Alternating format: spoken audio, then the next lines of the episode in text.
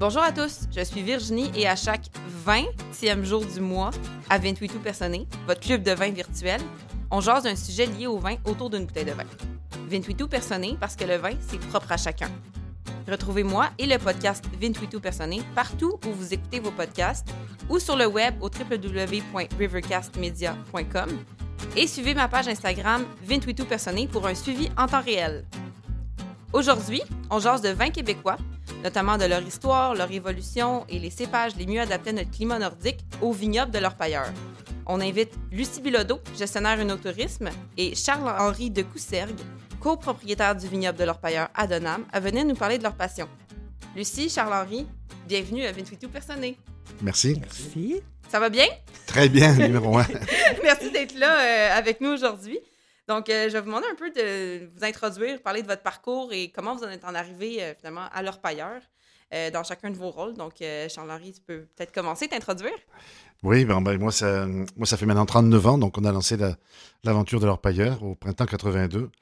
Euh, je suis d'origine française, donc de la région des, des Costières de Nîmes, dans le sud de la France. OK. Et je suis venu, non pas pour immigrer, mais j'étais venu faire un stage de six mois au Québec, comme beaucoup de Français font euh, dans le domaine, dans différents secteurs. Moi, c'était Un secteur- stage dans le cadre de- d'études? euh, dans, dans le cadre des échanges franco-québécois pour la jeunesse. OK, pas dans le Euh, cadre de vin, là. Non, mes études étaient finies. OK. Et euh, bon, j'avais 21 ans, mon père était plus jeune, donc je suis fils de vigneron et, et j'avais l'intention de, de- de voyager un peu. J'ai j'ai voyagé au niveau touristique assez jeune, mais là j'avais le goût de faire un stage, donc euh, un stage à l'étranger. Et donc il y avait entre autres ces échanges franco-québécois là pour la jeunesse. Donc euh, euh, c'était euh, c'est une belle aventure de, comme stage, comme stagiaire. Et en même temps j'avais un, un voisin un vigneron, ami de la famille, qui lui par contre avait deux projets. Un, c'était de vendre ses vins euh, à SAQ, il y est arrivé, et de démarrer un projet sur un autre continent, et pourquoi pas le Québec. C'est aussi une famille de vignerons depuis plusieurs générations, la famille Durand, que c'est dans Et- le sang. et c'est dans le sang. Et il y- avait à cette époque-là aussi, il faut dire qu'il y avait beaucoup de jeunes qui partaient euh, lancer de la viticulture dans différents, sur différents continents. On était les premiers, les seuls à partir en Amérique du, vraiment en Amérique du Nord, vraiment dans le Nord, faire de la vigne en, en conditions nordiques. Alors que la majorité de, de tous ces jeunes qui partaient partaient plutôt dans le sud, dans l'hémisphère sud, Ouais.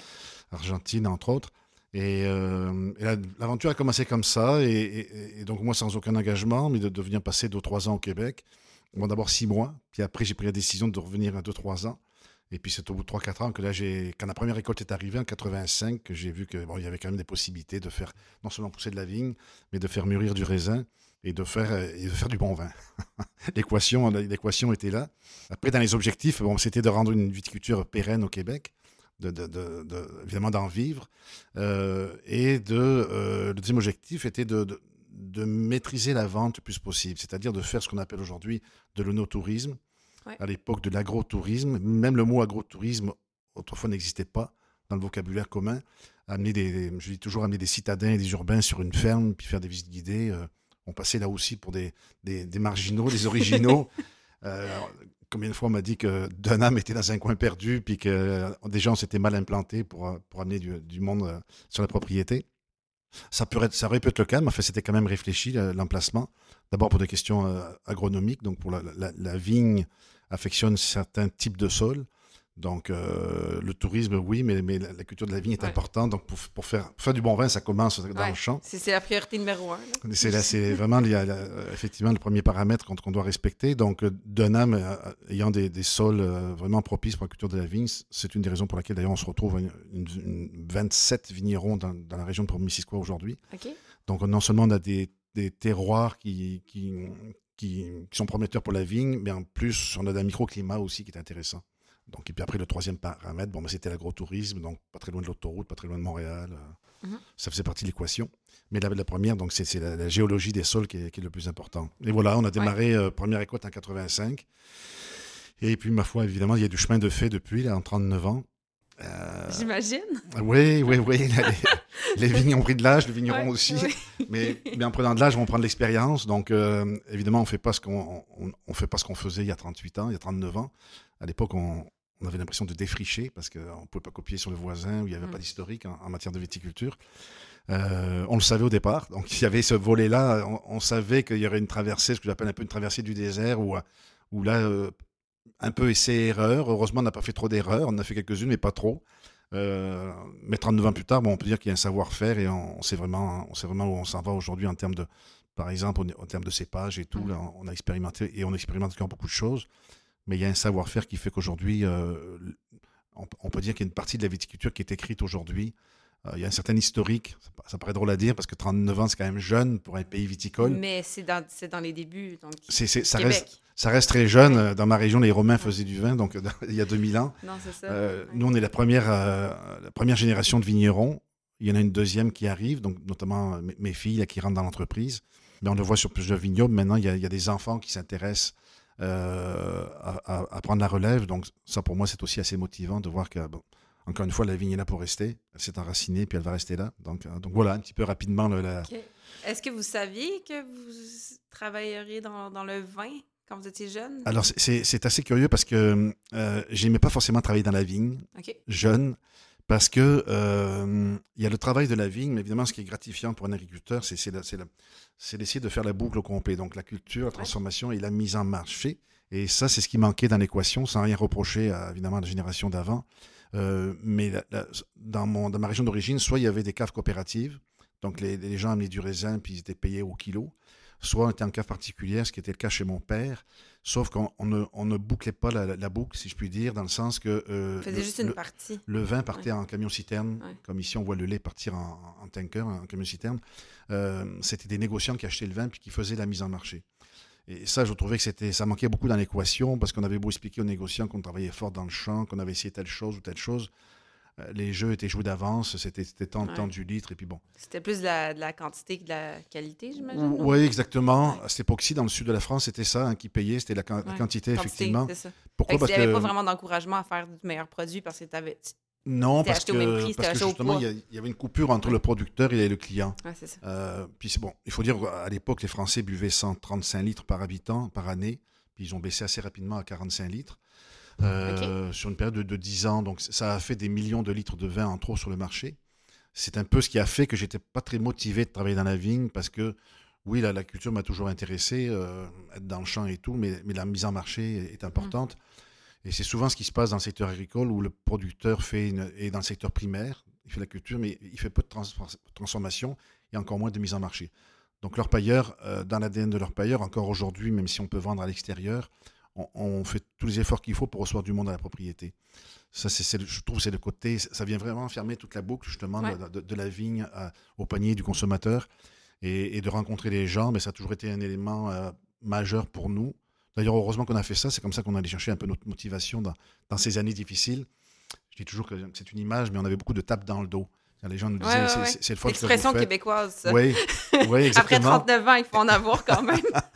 non, exactement. Et, et encore aujourd'hui, donc, on a du plaisir à, à recevoir le monde. Euh, c'est ça, c'est ce qui en fait un côté okay. très gratifiant. Et on aurait, on aurait pu ne, ne, ne pas réussir ce côté-là, donc, euh, mais c'était vraiment une volonté, ça le reste encore aujourd'hui, même si encore ouais. une fois aujourd'hui on peut vendre un peu partout. Ouais. Euh, c'est de vendre, c'est pas que pour une raison économique, parce que vendre aussi à la propriété ça coûte cher, contrairement à ce qu'on croit. Ouais. Mais okay. c'est encore une fois c'est ce contact qui est important pour nous, d'avoir le pouls direct du consommateur. Euh, ça nous, les commentaires nous font réfléchir, nous, nous font grandir. Donc, euh, OK. Ben, merci. Voilà. C'est super. C'est super euh, description. Lucie, toi, tu es gestionnaire Unotourisme à l'Orpailleur depuis combien de temps? Ouais, c'est assez récent, depuis janvier. Janvier seulement, OK. Oui, oui, oui. Mais j'ai commencé l'année d'avant à travailler un petit peu par hasard, là, dans le sens que c'était le début de la pandémie. Et puis, euh, il y avait beaucoup de projets là, qui ont été mis en arrêt à cause de ça. Et puis, euh, j'avais appelé Charles-Henri pour savoir s'il n'y avait pas de la job. J'ai dit, moi, je vais faire n'importe quoi. Alors, euh, j'ai travaillé un petit peu dans la vigne, attaché les vignes au mois de mars, ouais, avril, j'ai fait un petit peu d'embouteillage, un petit peu de livraison, un petit peu de comptoir. Et puis, ben, en étant au comptoir, je, je retrouvais un petit peu un peu du métier que j'avais déjà fait parce que j'ai été souvent euh, dans des positions où est-ce que j'étais au service à la clientèle. Puis ayant eu une entreprise de commerce de détail, bien, service à la clientèle ouais, au comptoir, euh, ouais. je connaissais un petit ouais. peu ça. Mais là, euh, je changeais de sujet. Là, là on était dans le vin euh, au lieu d'être dans le fromage. Oui, c'est ça. Alors, tu faisais du fromage oui, avant. Oui, oui. Alors, mais c'était vraiment épatant. Puis il y a tout l'élément de découverte. Des fois, je me dis, c'est un petit peu comme faire un grand cercle aussi dans la vie. Tu, sais, euh, tu commences ta jeunesse. Moi, j'ai passé une partie de ma jeunesse à l'île d'Orléans, puis ça m'a beaucoup marqué euh, le monde agricole.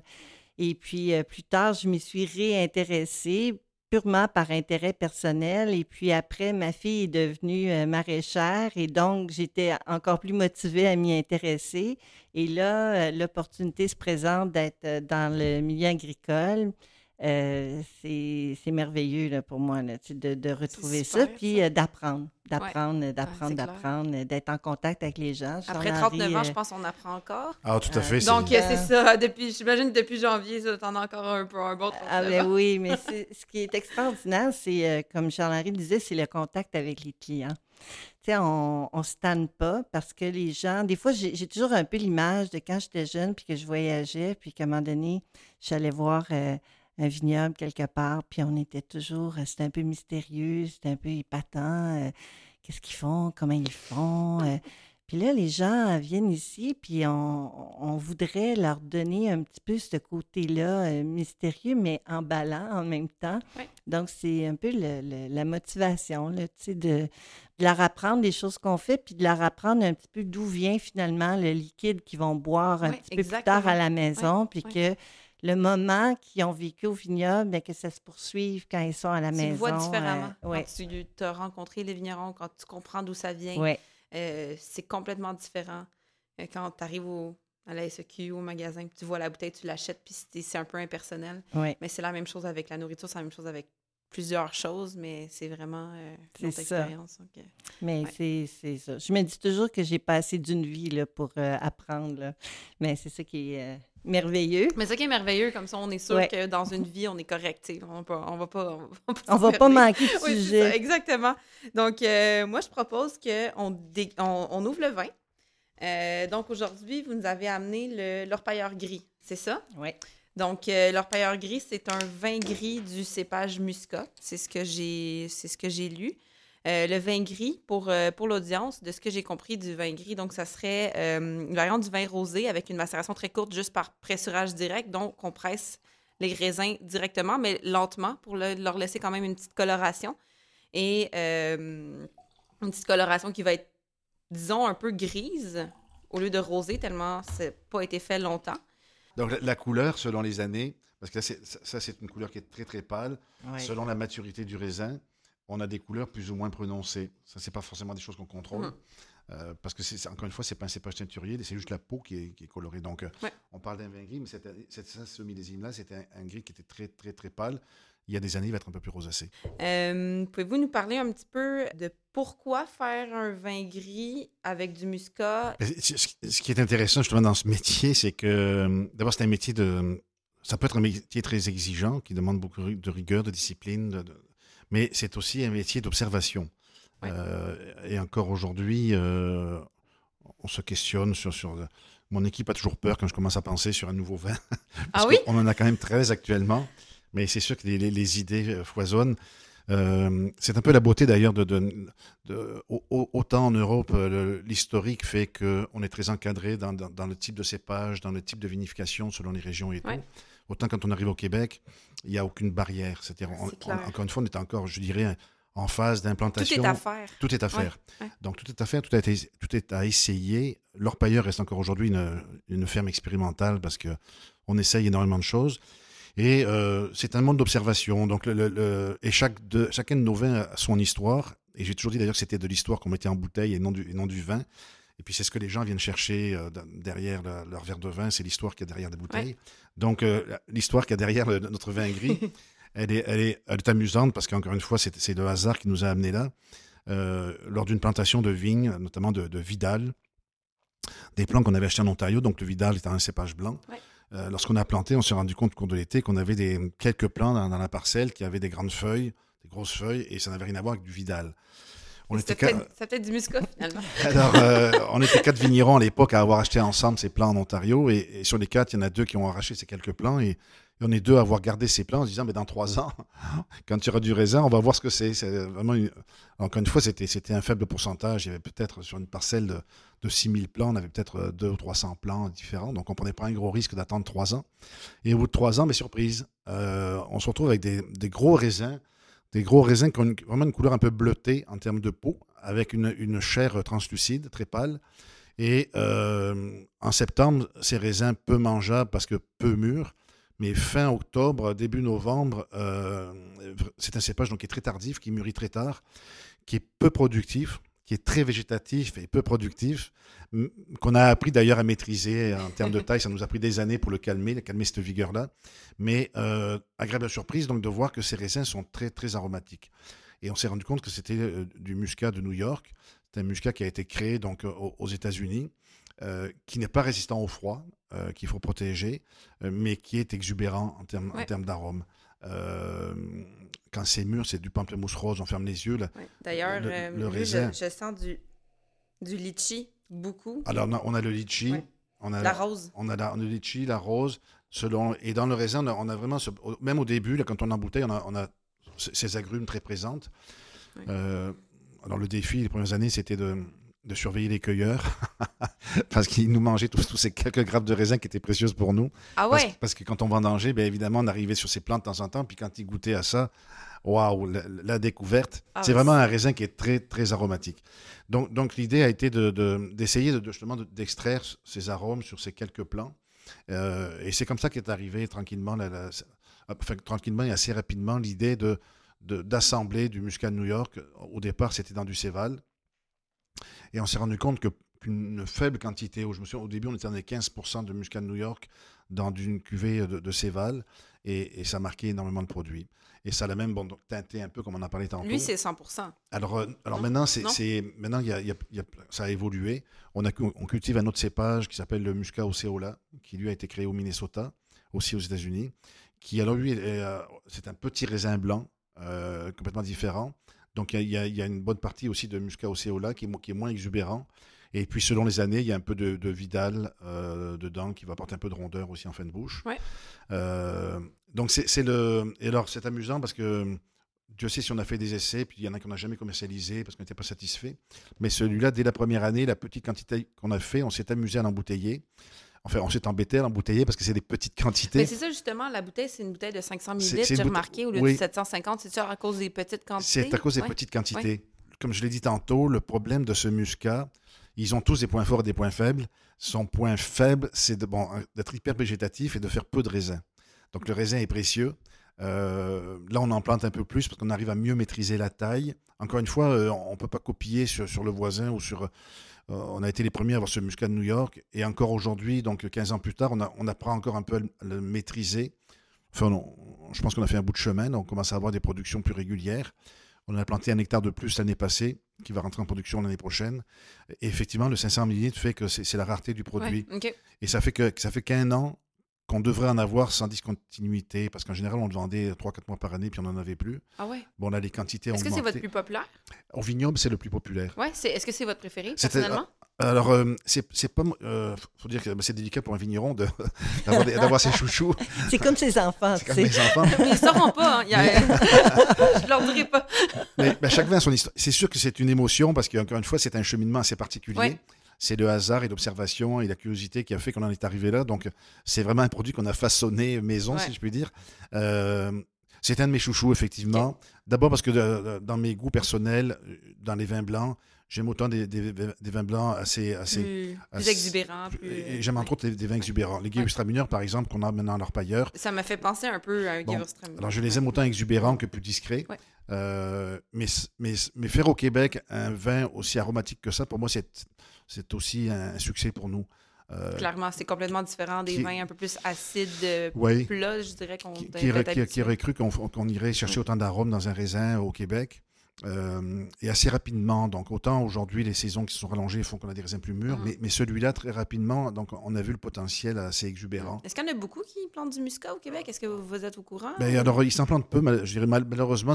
Encore une fois, il a l'inconvénient d'être. Il faut le protéger l'hiver. C'est ça. Il est capricieux. Le il faut comment? le protéger l'hiver. On le protège avec des toiles. OK.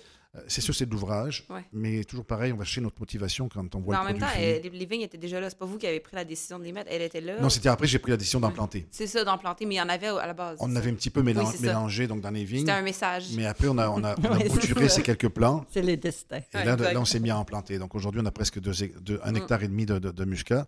Encore une fois, c'est de l'ouvrage, mais c'est- c'est quand Ouais. on voit le, le produit fini. C'est euh, ça. Lucie, Euh, c'est ton, pr- euh, ton préféré? Euh, Ou pas? Je ne me prononcerai pas. OK. Mais, euh, mais au départ, euh, je te dirais pas nécessairement. euh, mais comme on dit si bien en anglais, it grows on you. Ouais. Euh, mais ce qui est intéressant, c'est de voir, comme Jean-Henri disait, à quel point ce vin est populaire au vignoble. Ouais. Et la raison qui est populaire, c'est justement les arômes qui sont très, très, très, Mhm. c'est très différent, c'est très distinctif. Ouais. Moi, je dis toujours que c'est un vin qui est très typé. Tu sais, on ne trouve pas ça euh, à tous les coins de rue.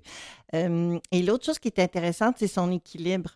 Parce que les gens sont euh, très, très intéressés par les taux de sucre hein, depuis euh, quelques années. Mhm. Alors, on se fait poser toujours, toujours la question, il y a combien de sucre, c'est combien de sucre résiduel? Et celui-ci est quand même un sucre résiduel assez, assez élevé quand on compare à un vin sec. C'est vraiment un demi-sec. Euh, mais l'acidité qui est présente, Tellement fait présente que l'équilibre Moi, est je trouve que. hyper ouais, intéressant. Je trouve pas que ça paraît tant que que c'est Ouais. pas, ça nous, ça devient pas, c'est pas une attaque de sucre qu'on Ouais, a en bouche. Euh, c'est aussi un vin qui euh, se marie super bien avec euh, des mets un peu euh, très populaires eux aussi, les sushis, euh, les currys, Mhm. les poulets un peu aromatisés à l'indienne. Ouais. Alors, Ben, les c'est plats très en asiatiques, je beaucoup ça avec les plats asiatiques, le petit sucre résiduel, le côté Oui. vraiment exubérant. Ouais. ouais, ouais. C'est- c'est- effectivement, c'est important.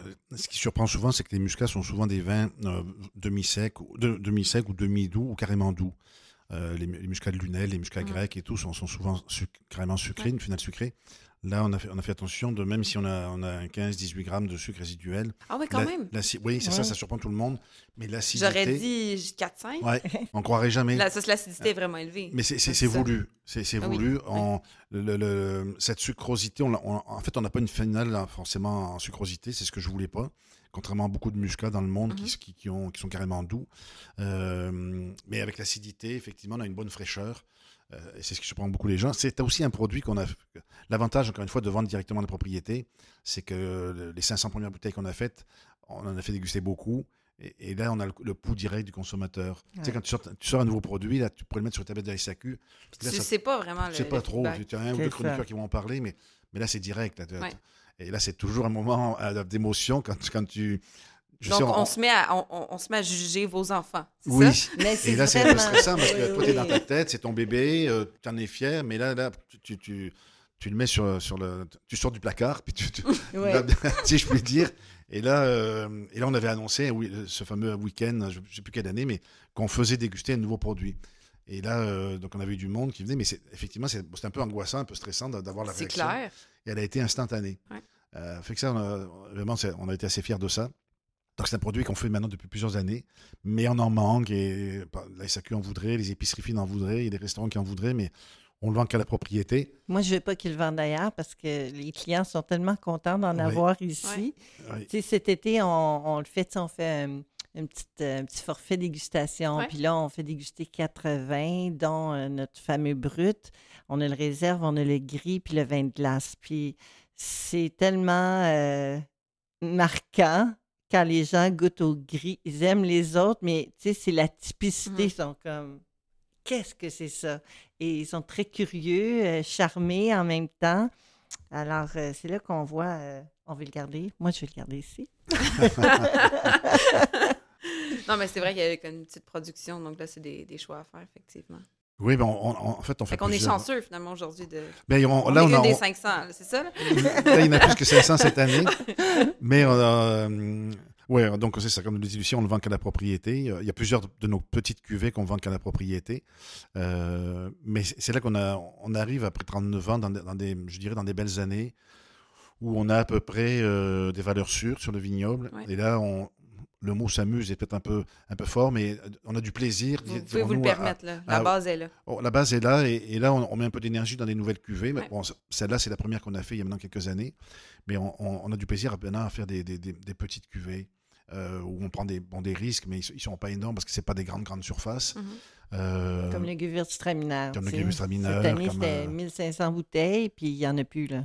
Euh, c'est euh, bon, le, le Cabernet Franc, euh, Ouais. 800 bouteilles. euh, bon, le Chardonnay, là, maintenant, on le maîtrise. Ça fait 9 ans qu'on fait du Chardonnay. Ça fait euh, 4 ans ou 3 ans qu'on le fait en monocépage. Euh, puis là, on a un peu de Riesling. En tout cas, on, On essaye, on essaye, on a planté de l'Acadie blanc, l'Acadie donc qui a été créé en, en Acadie, donc euh, euh, il faut le protéger. En fait, la plupart des essais qu'on fait en petite cuvée, c'est tous des cépages qu'il faut protéger. Oui, ok. Les cépages sont plus euh, sensibles au froid. sont plus sensibles au froid, moins 18 Ouais. maximum. Après, il y a des dommages. Et d'ailleurs, euh, 90% du vignoble est planté avec des cépages qu'il faut protéger l'hiver. Ouais. Plus d'ouvrages, mais, mais, on, Mais ça fait des meilleurs résultats. ben, on trouve ça intéressant. Après, les vignes dites rustiques, donc qui, qui ont été créées aux États-Unis, les fameux Frontenac, par exemple. On, on apprend aussi à les vinifier. Euh, ils sont assez résistants, pas tous les hivers, mais disons que jusqu'à du moins 28, moins 29, résistants au froid, ce qui est quand même intéress- intéressant. C'est sûr, c'est moins d'ouvrage, on n'a pas besoin de les protéger, c'est pas ce qu'idéal. Sauf que c'est ça, il faut apprendre à les vinifier. Et, et ce qui est long dans le métier de vigneron par rapport à, à mes collègues qui sont striculteurs ou microbrasseurs, c'est qu'on ne peut vinifier qu'une fois par année. Oui. Le cidre, Une je- chance. j'en ai Ouais, fait, ma ouais, mère ouais. est normande, donc euh, on s'est- évidemment, on avait un verger ici, donc on s'est amusé à faire du cidre pour les amis. Mais je pouvais faire ça au mois de janvier, Ouais. au mois de février, on met les faut suivre le bon. cycle euh, de la vie, le cycle de ce l'année. que, ce que- C'est ce que les ouais. clients nous disent, mais euh, c'est donc bien long, mais c'est une fois par année. Il ne faut, oui, faut c'est pas se tromper. D'abord, euh, quand la récolte arrive, d'où l'importance de prendre beaucoup de notes parce que euh, on va pouvoir corriger éventuellement des erreurs ou progresser que Mm. Ouais. l'année d'après. Ouais. C'est pour ça que le, le vin, c'est toujours une longue histoire parce qu'encore une fois, c'est important de le préciser par rapport à d'autres domaines qui vont très très vite, la Ouais. distillation et tout. Le vin, ça prend du temps. Il faut être patient. Mais ça, fait partie de la beauté, j'imagine. ça fait partie de la beauté aussi du métier. Euh, euh, on dit toujours que le, le temps ne pardonne jamais ce que l'on fait sans lui. Euh, dans le domaine du vin, c'est- vrai. C'est vrai. Il faut prendre son temps. C'est super, c'est super, super proverbe. Euh, donc, euh, merci pour, euh, pour vos réponses, pour l'introduction au vin. C'est super intéressant. puis Je suis contente que vous l'ayez ouvert avec, avec nous aujourd'hui. Pour l'audience, j'ai préparé des questions quiz. Donc, dans le cadre de nos épisodes, on aime ça faire des questions quiz pour tester les connaissances. Donc, voici mes trois questions et on va répondre aux questions après la pause. Donc, question 1. Quel est le cépage blanc le plus planté au Québec? La question 2, quel est le cépage rouge le plus planté au Québec? Et enfin, la question 3, quel est le plus vieux vignoble québécois qui existe encore aujourd'hui? On se retrouve après la pause et on dévoile les réponses.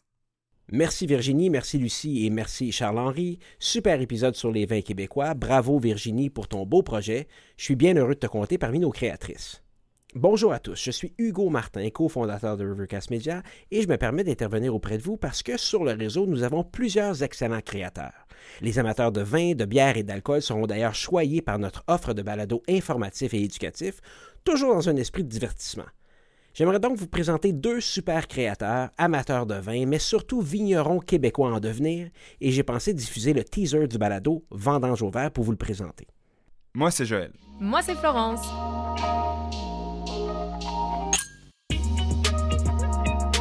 Vendange au vert, c'est une série de balados qui va à la rencontre des producteurs de vin, les plus vieux comme les plus jeunes, pour essayer de comprendre leur histoire, leur expérience.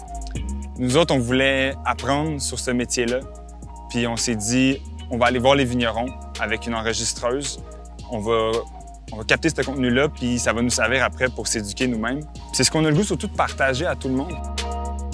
Donc, dans un épisode typique de Vendange ouvert, on arrive chez nos producteurs, nos verres Picardie à la main. On débarque avec nos micros, on arrive aussi avec une petite bouteille. On parle de leur vie pré-vignoble, on parle de, des défis qu'ils ont rencontrés, on parle de, de leur quotidien.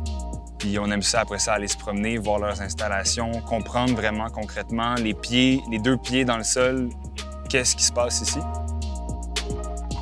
On parle aussi de la particularité des vins québécois. C'est quoi, c'est quoi l'aspect nordique? Qu'est-ce que ça goûte le vin nordique? Et on demande le conseil du pro. Qu'est-ce qu'il conseille à des gens qui aimeraient partir un vignoble? Quand tu penses que les premiers vignobles au Québec ont vu le jour en 1980, l'histoire est, est- est tout récente, mais ces gens-là ont, ont des connaissances quand même, même s'ils sont à court terme, ont des connaissances qui sont riches. Au Québec, il est possible de faire des bons vins. Je vous le dis, là, je vous le dis, on fait des bons vins. T'as bien, t'as bien raison, Florence. Vendange au vert sera disponible sous peu sur le réseau Rivercast Media. Suivez Vendange au vert sur Instagram pour tous les détails sur la sortie prochaine de ce balado. Rebonjour tout le monde. Vous avez eu un peu de temps pour y penser aux questions quiz. Donc, alors maintenant, voici les réponses. Donc, le- la première question qui était quel est le cépage blanc le plus planté au Québec? La réponse est le Vidal. J'imagine que vous êtes d'accord avec ma réponse. Oui, c'est c'est pas ce qui est très polyvalent. Oui, c'est ça, hein, euh, polyvalent, résistant au froid, bon pour les vendanges tardives. Il faut, le protéger l'hiver, mais euh, donc il, il fait de bons vins blancs secs, il fait des bons vins effervescents, il fait des, des bonnes vendanges tardives, il fait des bons vins de glace, Vos vins de glace, est-ce que vous les faites avec le... 100% Ouais, Vidal. ouais. Euh, effectivement, au niveau du champ, mais il n'y a pas de pression au niveau de la pourriture grise. Il peut, tout le mois de septembre, Mhm. il ne pourrit pas. Euh, on- même on le ramasse en décembre pour le vin de glace. Donc, c'est vraiment un cépage très intéressant. Et en plus, en assemblage, on est rendu qu'on en met un peu dans tous nos vins. Il apporte une- un peu de gras au vin, une belle rondeur. Ouais. Donc, c'est vraiment un cépage euh, oui, qui devient de plus en plus populaire au Québec. oui, je pense qu'il y a beaucoup de producteurs au Québec Ouais. qui utilisent Vidal. Euh, donc, la question 2 était le, quel est le cépage rouge le plus planté au Québec? J'ai le Frontenac noir. C'est ça, c'est le Frontenac noir. Exactement. Résistant au froid aussi, j'imagine. Alors lui, oui, c'est ça, jusqu'à moins 29, euh, maximum moins 30, il passe les hivers. Donc il y a 4 ou 5 ans, on a eu du moins 33, il y a eu un peu de dommages, mais c'est le plus planté effectivement euh, au, au Québec. Puis qui n'a pas besoin de protection. Pas besoin de protection. C'est quand même. Ah oui. euh, Donc, pas besoin de manteau l'hiver. Pas Non, besoin de manteau l'hiver. Plus résistant que les humains. Oui. Oui, oui, oui, oui. oui le- Parce que le- nous, il faut nous protéger de l'hiver. Non, non, mais effectivement, euh, il y a peu d'élus là, qui, peuvent, qui, peuvent, euh, qui peuvent résister au froid et, et faire évidemment des vins intéressants parce que il existe une multitude de cépages résistants au froid, mais qui donnent des vins euh, exécrables. Ben. Euh, et le. Frontenac, lui, se démarque. Et le Frontenac, c'est pas le seul. Le Marquette, le Perle Noir. Donc, il y a, il y a Mhm. quelques cépages qui arrivent des États-Unis, du Minnesota, qui donnent quand même des, qui donnent des choses intéressantes. Est-ce que vous les utilisez tous, ceux que vous avez nommés? Alors, euh, on on a eu du Marquette, nous, on l'a arraché parce qu'il était planté dans une parcelle où, malgré, le- euh, malgré sa, sa résistance théorique, il est trop limite. Donc, on, on avait une année sur deux, on, avait, on perdait la récolte à cause du froid l'hiver. Mhm. Donc, on l'a arraché. Par contre, on a, on a gardé le Frontenac noir qui, effectivement, en tout cas, de, de- ça fait quatre ans qu'on a des, de, belles, de belles récoltes. Nous, on a, planté, on a observé ça pendant quelques années. Et puis, finalement, c'est mis à en planter. Donc, ça fait quatre belles récoltes qu'on sort dans le Frontenac noir. Frontenac blanc aussi. Euh, donc, c'est cépages, à mon avis, prometteurs pour. euh, Frontenac blanc par rapport à Vidal? Frontenac blanc, d'abord, il a été observé au Québec. C'est curieux, c'est une, comment on appelle ça, une mutation euh, génétique. euh, c'est pas l'humain qui l'a provoqué. Donc, euh, notamment chez, chez- chez C'est une mutation du noir. le, le vignoble voisin. Donc, je n'avais jamais vu ça, mais sur le même pied de vigne, tout d'un coup, il y, avait des grappes de raisin noir, donc de raisin Oui. rouge, et sur l'autre côté, c'était du raisin blanc. Sur le même pied de vigne, j'avais jamais Oui. vu ça. Et évidemment, ces quelques plants qui ont, qui ont fait cette mutation euh, naturelle euh, ont été multipliés et, et donc le Frontenac blanc a été créé et multiplié au Québec. Euh, et il est aussi résistant que, que son, que son cousin, le, le Frontenac noir. Donc, donc il s'en plante aussi, il s'en plante pas mal au Québec. Et encore une fois, les, les vinifications évoluent beaucoup. Tout ça, c'est des cépages qui sont quand même assez récents. Et on apprend non seulement à les vinifier, mais éventuellement à les assembler avec, avec du, du Vidal ou autre. Ouais. Euh, donc c'est pour ça que ça a évolué énormément les vins rouges au Québec. Euh, euh, c'est vrai qu'il n'y en avait pas dans le temps. C'est vrai que j'aurais jamais cru en planter au Québec. Les, les- les étés ne nous permettaient pas de faire mûrir des raisins. Mais les changements climatiques aujourd'hui nous permettent donc, d'avoir même du Cabernet Franc, ce que j'aurais jamais cru.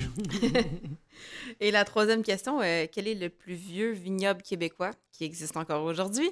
Donc, euh, selon mes recherches, c'était le domaine des Côtes d'Ardoise en 1979 à Donham, donc dans le même coin. Euh, je pense que leur payeur est aussi un des premiers, peut-être le deuxième, à partir de Oh, 82. Ben, le- le- le- le- dans, les, pense. dans les vignobles qui restent, il y en avait, en fait, il y en avait cinq Ouais, qui ont eu les, cinq pionniers qui ont eu leur permis en même temps, là, ce fameux permis artisanal qui n'existait Ouais. pas. Et de ces cinq, il en reste deux, donc Côte d'Ardoise et Orpailleur, et, et les trois autres ont malheureusement disparu. Donc, vous êtes les deux, euh, Les, les deux, deux restants, les deux euh, Oui. survivants. les deux survivants.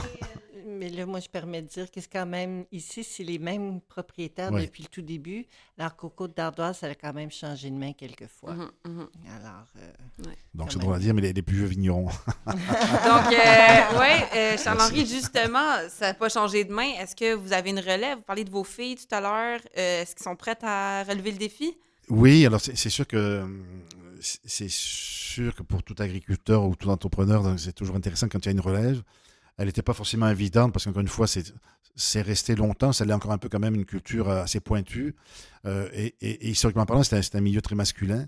Et c'est un milieu qui se féminise beaucoup de Mhm. façon internationale, pas, pas, pas qu'au Québec. Intéressant. Alors, c'est fun parce qu'au Québec, on est, on est quatre vignerons à avoir nos filles qui reviennent sur l'entreprise. Euh, mais ça m'avait toujours surpris quand je suis arrivé au Québec de voir le nombre de, de sommelières qu'il y avait au Québec Par rapport aux sommeliers. En France, c'était beaucoup de sommeliers quand, quand j'ai quitté la France.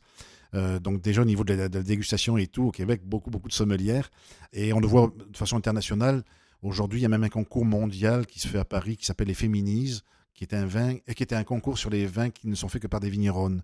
Euh, je dis toujours que la, génération de mon père, quand euh, un vigneron n'avait pas de, de, de garçon, dans sa tête, il n'y avait, pas de- il y avait pas de reprise, il n'y a pas de Ouais, relève. mais ça, c'est Et dans, dans beaucoup de métiers. Je ne veux pas Ouais, lancer un gros ça. débat. c'est Mais- pas juste euh, dans, mais- mais dans le le, métier- domaine du vin, Non, non, c'est des choses qui changent, mais qui prennent du temps. Ça- oui, et dans le domaine du vin, euh, en tout cas, dans mon domaine, encore une fois, c'était un, un domaine très masculin. Donc, moi, j'ai trois filles. Elles ont évidemment toutes les trois, comme par hasard, travaillé avec papa un peu. euh, Comme par hasard, l- oui. L'été, l'été, l'été, l'été dans les vignes ou, ou au comptoir. Et puis après, ils ont fait chacun un petit peu leur, leur- leur chemin dans des études différentes. Et, euh, et l'année passée, la même année, j'en ai deux qui m'avaient déjà deux ou trois ans avant dit bah, Papa, nous autres, euh, la ville, ceci, cela, on, a donné.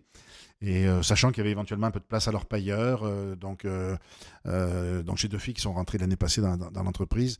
Et j'ai un gendre qui, est à temps plein depuis cinq ans, qui est devenu le chef de culture, qui n'avait qui n'avait rien n'aurait pu prédestiner finalement ses choix parce que euh, il n'est pas du tout du monde agricole. Euh, lui était plutôt dans la, la mécanique industrielle. Et il est tombé dans la potion magique euh, il, y a, il y a cinq ou six ans par La amour. magique, Par amour, il faut dire. mais euh, par amour, mais et, il depuis, c'est du jus de raisin qu'il a dans les veines. Il est, il est passionné par ce qu'il fait, puis il a bien relevé le défi. C'était quand même tout un défi pour lui. Euh, donc oui, c'est oui, c'est le fun de voir, de voir une deuxième génération qui s'installe. Et puis encore une fois, on est trois ou quatre collègues vignerons au Québec à avoir des filles qui reviennent dans l'entreprise. Je trouve ça vraiment vraiment, euh, vraiment super. Tantôt, vous avez parlé euh, justement des permis euh, permis artisanal. artisanal.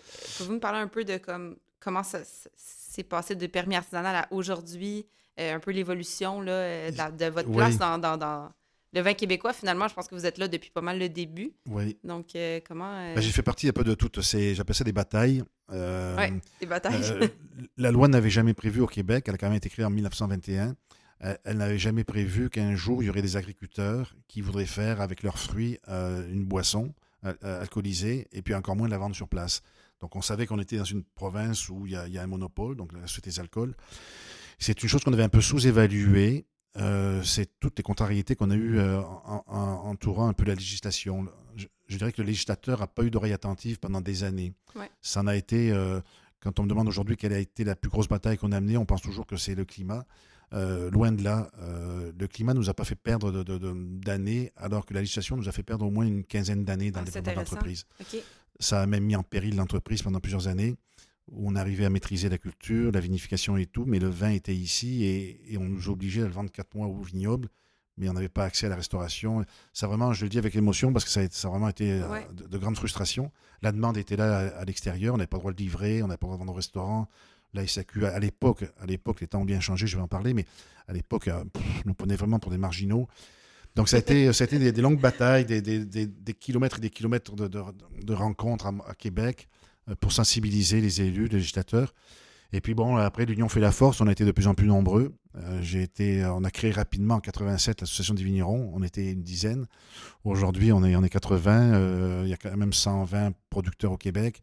Donc l'Union fait la force, les choses ont changé. Et aujourd'hui, donc euh, encore une fois, le vent a tourné, on peut vendre en restauration, on peut vendre à la SAQ, on peut vendre dans des épiceries fines, on peut faire des, peut livrer nos clients. Mais ça n'a pas toujours été le cas. Donc, euh, ça a freiné l'entreprise durant plusieurs années. Ça m'a paru une éternité. C'est ce que j'appelle la traversée du désert. Ouais. Elle a été Là, vous en longue. êtes sorti. On en est sorti avec ténacité. Euh, c'est sûr que les médias nous ont beaucoup aidés. Euh, on dénonçait la chose. On avait, Ouais. on avait l'opinion publique avec nous. hein, qu'un producteur, un, pro- un vigneron au Québec ait autant d'embûches dans son propre pays, alors qu'on achète 250 millions de bouteilles de vin dans le monde. Exactement. Euh, le petit orpailleur, il faisait 10 000 bouteilles, 15 000 bouteilles, puis c'était l'enfer. Moi, je les vendais, bon, encore une fois, 4-5 mois sur, le vignoble, mais ça suffit pas pour, pour faire vivre et, et développer un vignoble au Québec. Il faut pouvoir vendre. Et moi, j'étais convaincu qu'en arrivant au Québec, avec 400 magasins de la SAQ, c'est quand même un des réseaux les plus. À mon avis, j'ai- pas fait le tour du monde, le, mais j'ai plus pas mal grand, voyagé. c'est le plus grand importateur, C'est acheteur, un euh, importateur. en tant que consommateur, ça reste encore pour moi une révolution. On peut acheter ce qu'on veut à SAQ. La SAQ se fait le devoir de nous vendre des vins du monde entier. Et là, euh, je, je- je- je me, je me heurtais à des portes fermées. euh, parce qu'évidemment, ma fierté, c'était d'avoir un jour un vin à la SAQ. Cette année, on fête le 25e euh, euh, de partenariat avec la SAQ. Donc, comme ça fait 40 ans, mais Ouais. ça a été long. Puis les, les, les 25, les 5 premières années, vous devez vous en douter, c'était pas Votre premier évident. vin, c'était en 96? C'était en 96. C'était un Céval? C'était notre orpailleur classique, Ouais. qui était à l'époque 100% Céval, Ouais. qui maintenant est un assemblage de Céval Vidal, qui est toujours resté encore aujourd'hui le, le- le- le- le leader de catégorie donc de, de cette section des, des vins québécois. Euh, mais ça a été ardu les, les, les 4-5 premières années parce qu'on était dans- comme un chien dans un jeu de quilles. Mhm. Euh, rien n'était prévu pour un vin québécois. Puis si on avait été 40 producteurs, peut-être que là.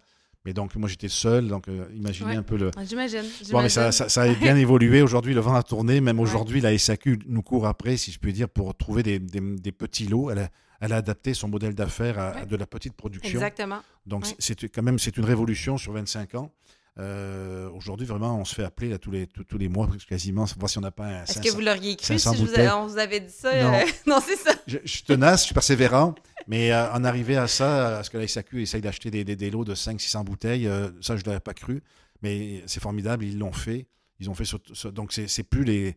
On, on pense toujours que c'est des, grosses productions euh, Non, qui, peuvent. Aujourd'hui, la SAQ même recherche beaucoup ce genre de petits lots qui, bon, qui se vendent en, en 15 jours. On a vendu deux palettes de rosé cette année. Je voulais pas en vendre en SAQ, mais ils ont tellement tendu un bras qu'on a vendu deux palettes. Ça s'est vendu dans les 15 jours. Puis j'en vendrai pas d'autres parce qu'après, je vais en manquer ici. Mais c'est pour vous dire que ça, ça, c'est- ça Ça a vraiment, vraiment, vraiment beaucoup évolué. Ben, ça change beaucoup, même il y a des, euh, des IGP, IG- IGP pardon, maintenant depuis 2014, ça, IGP 20 glace, 2018, IGP 20 du Québec. Euh, Lucie m'a dit que vous avez fait partie euh, oui, oui, j'ai. pour militer pour ça. Ben, en fait, j'ai mis oui, les, les- les deux mains dans la pâte, mais ça n'a pas été évident parce que pendant dix ans, euh, à mon avis, le Canada avait une bonne initiative, c'est que le Canada voulait faire une appellation euh, canadienne, donc euh, à travers le pays, un peu sur le modèle français, mais une- c'est une trop- appellation nationale, gros. mais avec des spécificités. Ouais. Non, ça, ça- c'est dommage que ça n'avait pas marché. Ça, ça aurait ouais? dû marcher et j'ai beaucoup regretté, ça a avorté au bout de dix ans parce que bon, certains vignerons du Canada voulaient imposer leur- leurs normes. à- Mais tout le IGP 20 Canada. du Canada, non, c'était un VQA. Ah, OK, un VQA. Winners, comme, euh, Winners Quality Alliance. comme en, en Ontario. Comme en Ontario comme et en BC. Colombie-Britannique, ouais. Euh, ce sont des gens qui veulent exporter, qui ont les volumes pour exporter, et l'Europe leur dit toujours, il faut que vous ayez une appellation nationale euh, et non provinciale. Donc, bon, il y a eu cette négociation pendant 10 ans, et entre provinces, et, et je ne veux pas dire que le Québec était le mouton noir, là, mais entre provinces, un pays aussi grand que le Canada, il y a des spécificités. C'est ça. Et malheureusement, sans, sans donner de... Mais il y a des vignerons qui ont tenu à ce qu'on impose à tout le Canada leurs propres normes. Et ça, bon, je, je prends Je toujours pense l'exemple qu'il y a peut-être trop différentes mentalités, trop trop... Ouais, c'est dommage parce que vous prenez les, les- les AOC en France, donc c'est national, mais chaque région a ses spécificités. Ils sont tous dans une. AOC, mais ils ont OK, ouais. dans, dans le sud de la France, on n'a pas le droit de chaptaliser parce qu'on a le climat pour faire mûrir des raisins. En Champagne, par exemple, ils ont ouais. parce qu'ils vont plus frais. C'est ce qui fait Donc, la beauté. de- chaptaliser, juste pour l'audience, C'est rajouter un peu de sucre parce Ouais. que le raisin ne mûrit pas suffisamment. Parce qu'il fait trop froid. Mais ça fait quand même un très bon vin. La, la preuve, les champagnes. Ouais. Euh, donc, euh, donc voilà. Donc on n'est pas arrivé à s'entendre. C'est dommage. Donc on s'est replié, si je puis dire, sur le Québec et on a. J'avais amorcé, j'étais président à l'époque, euh, j'avais amorcé cette, une, une- une certification au vin du Québec où le cahier des charges donc, était monté par les vignerons, il nous appartenait et on se faisait contrôler par Écossaire. Euh, quelques années plus tard, donc dix ans plus tard, en 2018, on a, on a refilé le bébé, si je peux dire, euh, au, au- au Conseil des appellations réservées, qui est sous tutelle du MAPAC, donc c'est un organisme gouvernemental. Et maintenant, c'est eux qui ont le cahier des charges chez eux. Et encore une fois, il y, a, il y a un cahier des charges à respecter, il y a des Mhm. contrôles donc, Ouais. qui sont aussi faits par Écossaire. Hum, Aujourd'hui, un petit peu la, déception, euh, le, succès d'une appellation, c'est que s'il n'y a que l'industrie qui s'implique là-dedans, ça ne peut pas fonctionner. Et, notre grande déception, si je peux me permettre, je ne serai pas trop long là-dessus, mais euh, c'est que l'État ne nous suit pas là-dedans. L'État est pourtant propriétaire des appellations réservées, mais euh, au Québec, personne ne sait ce qu'est une IGP. Il n'y a pas d'argent qui est mis là-dedans. Il y a des Ah. millions qui sont mis dans d'autres types de promotions. Ben, Est-ce qu'on en profite pour en parler? Nos en saura, c'est quoi une IGP? Donc, indication, Indication géographique, géographique protégée. protégée. Donc, dans ma région d'origine, Écossière de Nîmes, c'est la plus grande IGP euh, de France, donc, euh, qui fait à peu près 300 km de long.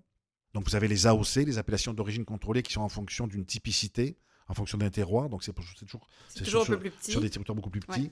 Et les IGP qui sont donc sur, sur une.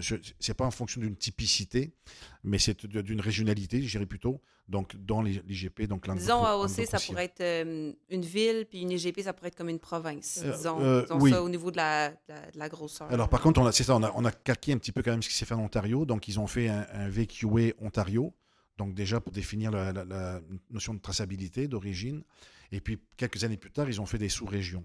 Le Mhm. Québec devrait connaître ça. oui, Donc, on a fait une IGP, pas sur tout le Québec, évidemment, parce que le Québec est grand, puis il y a des régions. Ça, on a délimité, mais j'imagine qu'éventuellement, on va vouloir Et faire des, des une- AOC. Dans, plus ben, dans une deuxième Ouais. étape, faire des IGP régionales. IGP régionales. Donc, quand on va arriver à, à démontrer, euh, bon, ça prend des moyens, évidemment, il faut, faut se faire aider, mais à démontrer que selon les types de terrain qu'on a au Québec, évidemment, du- par exemple, du Vidal pour du Vidal ben, est différent de la vallée du Richelieu par rapport au coteau de ici de Missisquoi, ce qui est normal. ouais. Sauf que là, ça prend, ça, ça prend des professionnels. ça Ben, Il faudrait des- déjà des de base, à la base, qu'on mette de l'argent là-dedans, que les Alors, gens connaissent c'est quoi. On exactement. va pas mettre de l'énergie dans quelque chose que finalement, Non, les gens et regardent pas. On en est à ce rendez-vous là où après, euh, après quelques années, on est, on est, pas se cacher, on est déçu en fait euh, que, que les ministères, aient- j'appelle ça quitter le navire, parce que quand on a, quand on a travaillé là-dessus, il y avait un plan stratégique qui avait été mis en place et, et- et tous les acteurs étaient autour de la table. Donc la distribution, qui est la SAQ entre autres, euh, puis l'alcool dépend beaucoup du ministère. Malheureusement, mais en tout cas, tout le monde était autour de la table et tout le monde, bingo, allez-y les gars, euh, vous faites une IGP, on va vous suivre.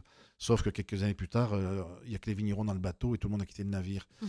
Et, et autant les IGP au Québec existent depuis 2006, mais encore une fois, dans la rue, vous demandez à quelqu'un c'est quoi une IGP, il ne le sait pas parce qu'il y a Ouais. aucune. il y a- ou c'est des broutilles qui ont été faites en promotion. Donc le MAPAC ne nous suit pas là-dessus. Il met beaucoup d'argent dans, dans Aliment Québec, bon, ce qui est très bien. Euh, c'est pas une appellation. Euh, mais à partir du moment où le gouvernement veut une appellation et gère les appellations réservées du, Québec, donc Mhm.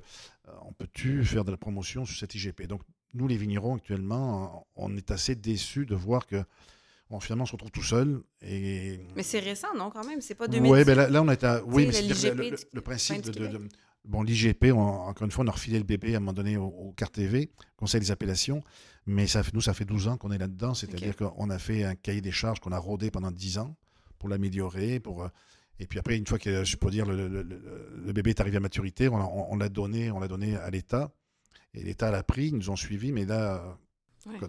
Donc pour moi, ça, Ben, fait, ça ça, fait, ça fait 12 ans qu'on. Mais oui, mais l'éducation, il, il faut y mettre les moyens, Ça- l'éducation. ouais, il n'y ça a aucune promotion qui est faite, c'est- ouais. c'est terrible. Si le Euh, gouvernement ne croit pas à l'IGP, s'il n'investit pas, on ne parle pas juste d'argent, mais on parle Ouais. aussi de, de volonté de gens. faire des choses Peut-être qui que les, vign- les vignobles eux-mêmes pourraient. Mais, euh, il n'y a aucune appellation dans le monde qui peut survivre s'il n'y a que les producteurs qui Ok. sont dedans. Je, je prends par exemple l'Ontario, euh, on va rester au Canada. Je ne parlais pas de la France, que je connais bien, mais par exemple, euh, euh, tout est, tout- il faut qu'il y ait une cohérence entre, par exemple, les bailleurs de fonds. Donc, en Ontario, c'est vrai qu'ils ont des aides pour la plantation, pour développer la viticulture, mais elles ne sont que pour des vins VQA. Ils ont des aides à la commercialisation. Ah, fait qu'il y a une raison, Mais finalement. En France, de- euh, mon associé Durand, quand il vient vendre du vin au Québec, il- il- ils, ont, ils ont des subventions pour faire de l'exportation. Mais ce n'est que pour les vins d'appellation.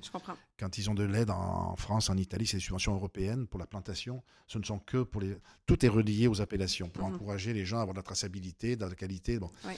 Il- il- enfin là, on n'arrive pas à convaincre. Et c'est dommage parce que dans les trois autres provinces canadiennes, c'est le modèle qu'ils ont pris. Ils n'ont rien inventé, mais à mon avis, c'est un modèle à succès. Il y a une cohérence euh, de- du plan de vigne jusqu'à la bouteille. Euh, vous regardez dans les LCBO euh, en Ontario, euh, les VQA, euh, on s'enfarge dedans quand on rentre dans les, dans les magasins. Mais ça a été un Ouais. partenariat dès le départ. Oui, on Mais- fait une appellation, mais nous, les LCBO, on va vous mettre de l'avant et tout. Est-ce que ce serait pas une bataille qu'on parle aujourd'hui, puis là, on va se reparler dans 10 ans, puis vous allez dire, ah, finalement, maintenant, on nous appelle pour les IGP. Ben, Mais ça serait c'est- fun, mais C'est la le souhait, c'est le souhait, mais je ne vous cache pas que l'industrie, euh, puis je suis plus le président, mais je suis encore administrateur de l'association des vignerons, euh, on, on est vraiment, à mon avis, dans les 12 prochains mois, ça va être déterminant. Ouais. Parce qu'à un moment donné, on va nous-mêmes se décourager. Une, une Ah, appellation, c'est du travail, Ouais. c'est coûteux, c'est du travail, c'est un cahier des charges, il est quand même assez, euh, assez important. Il y a des contrôles, contrôle d'identité, contrôle annuel. Donc il y a toute une mécanique qui va avec ça, mais si au bout du tunnel, ça donne rien du tout, à un moment donné, euh, nous, l'objectif est d'aller ch- d'aller chercher chaque année 5 ou 6 nouveaux vignerons pour qu'un jour, la majorité des vignerons soient en IGP. Mhm. Mais là, actuellement, on n'a pas de carburant à leur donner parce qu'ils nous répondent, mais ça nous donne quoi Euh, Dans la rue, personne ne sait ce qu'est une IGP, les MAPAC n'investit pas là-dedans, n'est pas cohérent, euh, un SAQ, qu'on soit IGP ou pas. vous a avez pas pas de plus ou moins de droits, Donc, plus de euh, moyens d'accès. Euh, ouais. À un moment donné, on s'essouffle un Je peu. comprends, donc, je voilà, comprends. on- on- C'est un bon c'est- point. Pour moi, ça me tient à cœur parce que le Québec se doit d'avoir une transparence vis-à-vis du consommateur. Une appellation, c'est c'est aussi ça, c'est un cahier des charges Ouais. qui est public. Vous pouvez aller sur le, le, le- le- le- le site internet du Conseil des appellations réservées, vous avez le cahier des charges, Ouais. le plan de contrôle et tout. Il y a une, cette transparence, à mon avis, avec le, le consommateur qui est importante. Puis, tu sais, on peut faire un comparatif avec d'autres types euh, d'appellations. Tu sais, Euh, ça fait euh, quoi, euh, 20, 30 ans qu'il y a des fermes euh, certifiées biologiques. Ça a pris euh, beaucoup de temps avant que les gens comprennent c'est quoi la différence. Pourquoi j'achèterais bio? Mais c'est un peu ça aussi. Pourquoi j'achèterais IGP? Mhm. Mais il faut que tu comprennes qu'est-ce que ça veut dire l'IGP, qu'il y a un Ah oui. gage de qualité, qu'il y a des normes, qu'il y a de la traçabilité. Mais ça, ça prend des sous pour euh, expliquer pour, euh, ça aux éduquer, euh, consommateurs. le- le consommateur. Puis on le sait, hein? C'est le consommateur qui fait que les Ben choses bougent. C'est sûr. Fait qu'il faut En même temps, le consommateur se fait dire des choses aussi. Donc, c'est le consommateur, mais c'est toute une boucle. Ouais, Mais ouais. c'est intéressant de, de vous entendre dire que le plus grand défi n'était pas le climat, mais finalement était euh, les, les challenges de la loi, finalement. Mais euh, parlez-nous quand même du climat. Euh, Donc, euh, on est quand même au Québec. Euh, il fait quand même froid 7-8 mois par année. Euh, des fois, les étés sont pas faciles. Des fois, il fait super chaud. Des fois, il fait pas chaud du tout. Donc, C'est, c'est, c'est le, en communication, c'était le plus gros défi ou le, le plus gros préjugé, effectivement. C'est de, de- combien de fois on l'a entendu, on l'entend encore quelques fois, mais c'est, bon, c'est un peu normal de dire qu'au Québec, on n'a pas le climat. Là où il y a erreur, c'est qu'il fait froid au Québec, mais il fait froid pendant la période de dormance. Donc, euh, qu'il fasse froid ou chaud hein, au mois de janvier, euh, la vigne. il faut juste mettre un bon manteau. Il faut mettre un C'est bon comme, manteau. c'est comme les humains. Oui, oui, ça. alors après, je vais y venir. Il y a un défi, mais euh, ce- ce- c'est préjugé sur le vin québécois parce qu'on a- on sait bien, on n'a pas un climat pour. Attention, on a, des, hivers plus froids qu'ailleurs qui nous démarquent de, plusieurs régions viticoles du monde, mais l'été, on a les mêmes températures que certaines régions du monde viticole. Euh, alors, c'est sûr que ça, a évolué. hein, je dis toujours, il y a un chiffre qui est facile à comparer c'est quand on a commencé, on avait 135 jours sans gel. Donc, entre le dernier gel de printemps et le premier gel d'automne, la saison était de 135 jours. C'est court. Donc, on avait peu de cépages qui, pouvaient mûrir, en- notamment, c'est le céval qui nous a permis de- de faire mûrir et de faire du vin en 135 jours. Aujourd'hui, la moyenne est 185 jours. Donc, Ah oui, en- ça a beaucoup en changé. 40 ans, Oui. ça s'est rallongé. Mhm, mhm. C'est la raison pour laquelle euh, on retrouve maintenant de plus en plus de cépages au Québec.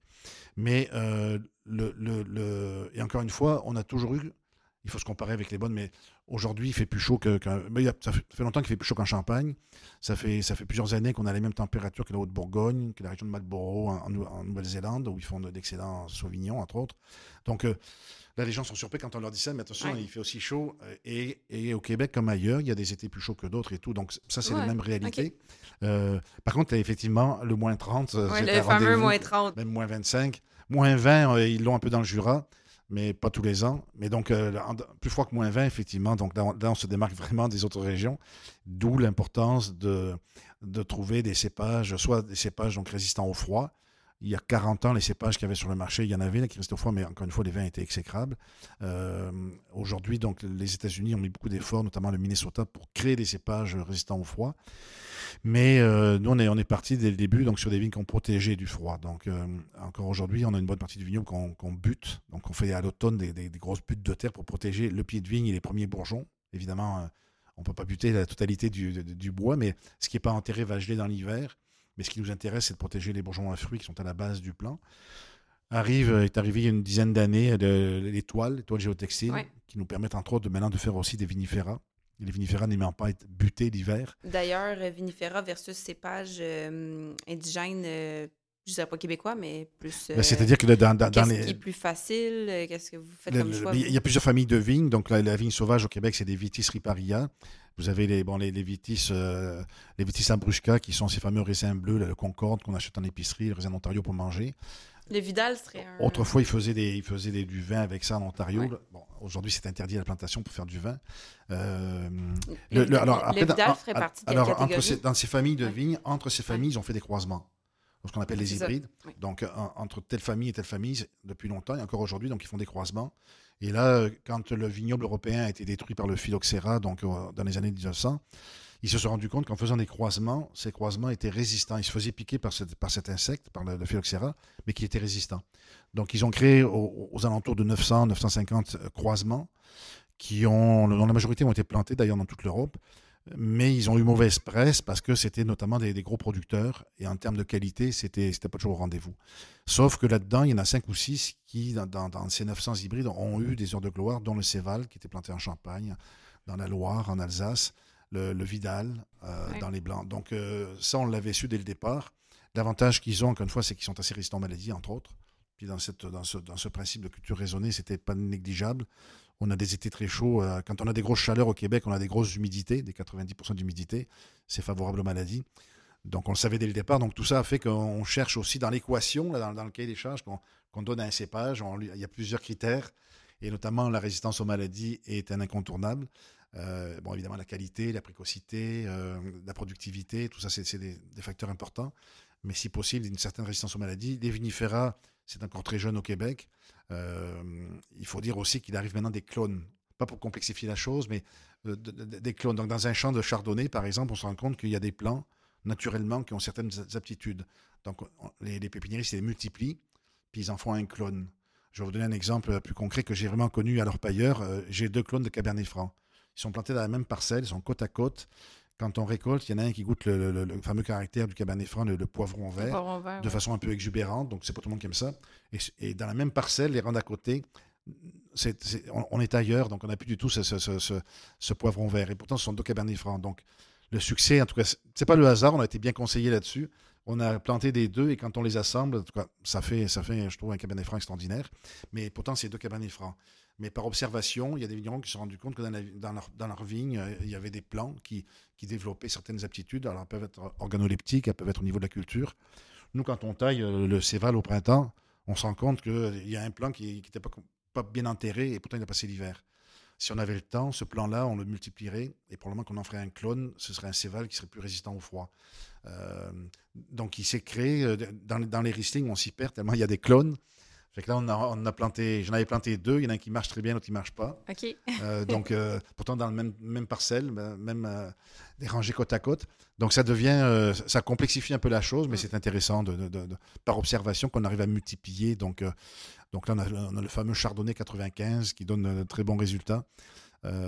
Voilà, c'était un petit cours rapide là, sur Ouais, ce qu'on ouais. appelle le, le- le- Mais le ouais, c'est super intéressant de, de tester. là. Donc, merci, euh, merci Cha- Charles-Henri pour ce petit cours sur les, sur les cépages et les croisements, les clones. Euh, donc, vous avez parlé un peu plus tôt d'agriculture raisonnée. Je sais, Lucie aussi, tu m'en avais parlé. Peux-tu m'en parler un, un peu de l'agriculture raisonnée et comment euh, vous l'appliquez au vignoble?